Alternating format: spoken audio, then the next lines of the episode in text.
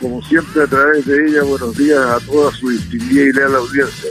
¿Cómo está usted? Muy bien, eh, diputado. Yo creo que, bueno, todos contentos con esta gran noticia de la semana, que se haya aprobado este retiro del 10%.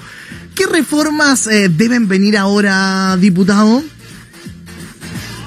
Bueno, esto de la autorización al retiro del 10% del dinero ahorrado en las ASP por parte del cotizante debiera promulgarse hoy día, espero que se publique en el diario oficial mañana y que luego de ello estén a disposición todos los instrumentos por parte de las AST para que los cotizantes puedan hacer uso del derecho.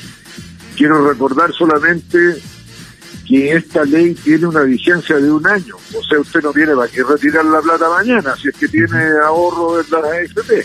La puede retirar en diciembre, en enero, o bueno, cuando lo estime conveniente, e incluso no retirarla, porque puede no necesitarla y no tiene sentido entonces retirarla. Pero como usted dice, una buena noticia fue fruto de la necesidad, en primer lugar, pero también de una sensación que yo creo que se apoderó de la ciudadanía de que aquí había la oportunidad de lograr un cambio significativo como aquellos que venía exigiéndose desde el mes de octubre del año pasado.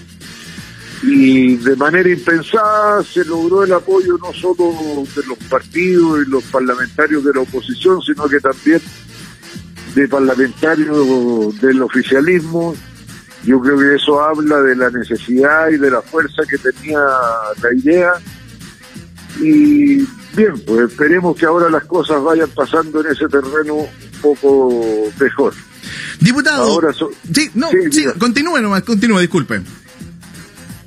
No, no, sobre la legislación por venir, bueno, hay que agregar otra buena noticia, que logramos también algo que era casi impensado, que es que saliera adelante, a pesar del veto presidencial, el proyecto que congela eh, el corte de los servicios básicos, agua, luz, electricidad, eh, gas, eh, de cañería, telefonía, y esto se hizo insistiendo en el texto original del Congreso, lo que es una gracia porque para insistir a un veto del presidente reponiendo el texto del Congreso se necesitan dos tercios y se logró.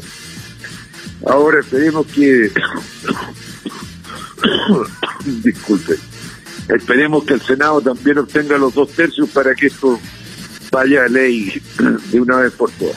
Son buenas noticias para el momento malo que estamos pasando. Diputado, sobre este mismo tema, ¿qué le parece que el presidente haya aceptado promulgar este proyecto que significa o significará una derrota para este gobierno? ¿Y, cree usted que puede afectar en las próximas elecciones?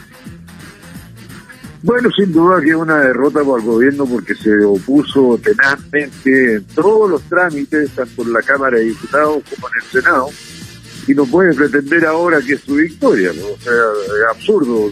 Lo, único que logra con eso es hacer el ridículo frente a la gente, pero no es tan relevante la derrota del gobierno como la victoria de una causa justa. Eso es lo más importante de todo. Y si va a influir en las próximas elecciones o no, no estoy en condiciones de decirlo porque todavía no me traen la bolita de cristal que encargué para entretenerme en el encierro de la cuarentena por pandemia, así que cuando me llegue la bola de cristal ahí lo llamo y le cuento.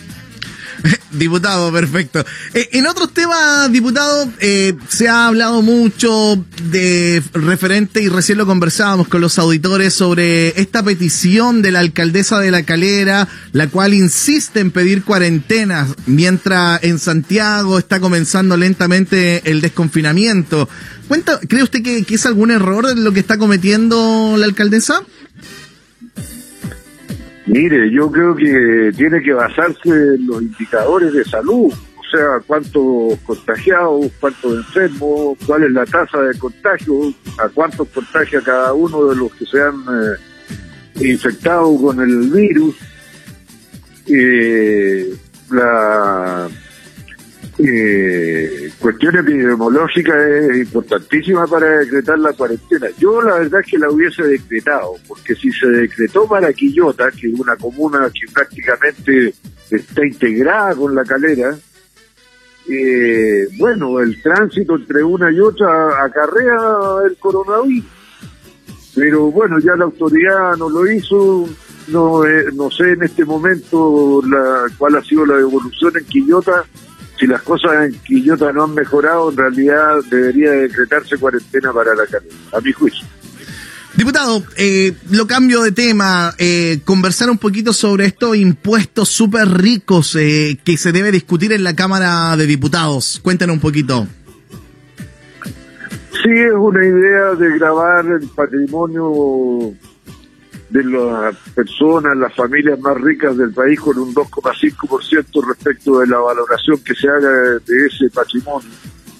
Es un impuesto bien difícil de determinar porque a veces la fortuna está en acciones, bueno, desde luego en depósitos en el exterior y si el patrimonio se va a limitar a las viviendas, la verdad que ya tiene un impuesto la vivienda que es la contribución de bienes raíces, entonces, bueno, lo vamos a revisar, a ver, estamos en eso, no, no es de justicia sin duda, ¿ah? pero de difícil eh, operacionalización. Diputado, ¿cómo cree usted que va el gasto de recursos del gobierno en esta pandemia? Mire, yo creo que el gobierno ha sido lento en reaccionar en vez de anticiparse a los problemas y de poner el, acento en lo principal, lo pone en lo secundario. Y bueno, el gasto usted ve, yo mismo dije en mi intervención sobre este tema de la reforma del 10% que era más fácil que pasara el camello por un camello por el ojo con aguja que la gente recibiera protección social.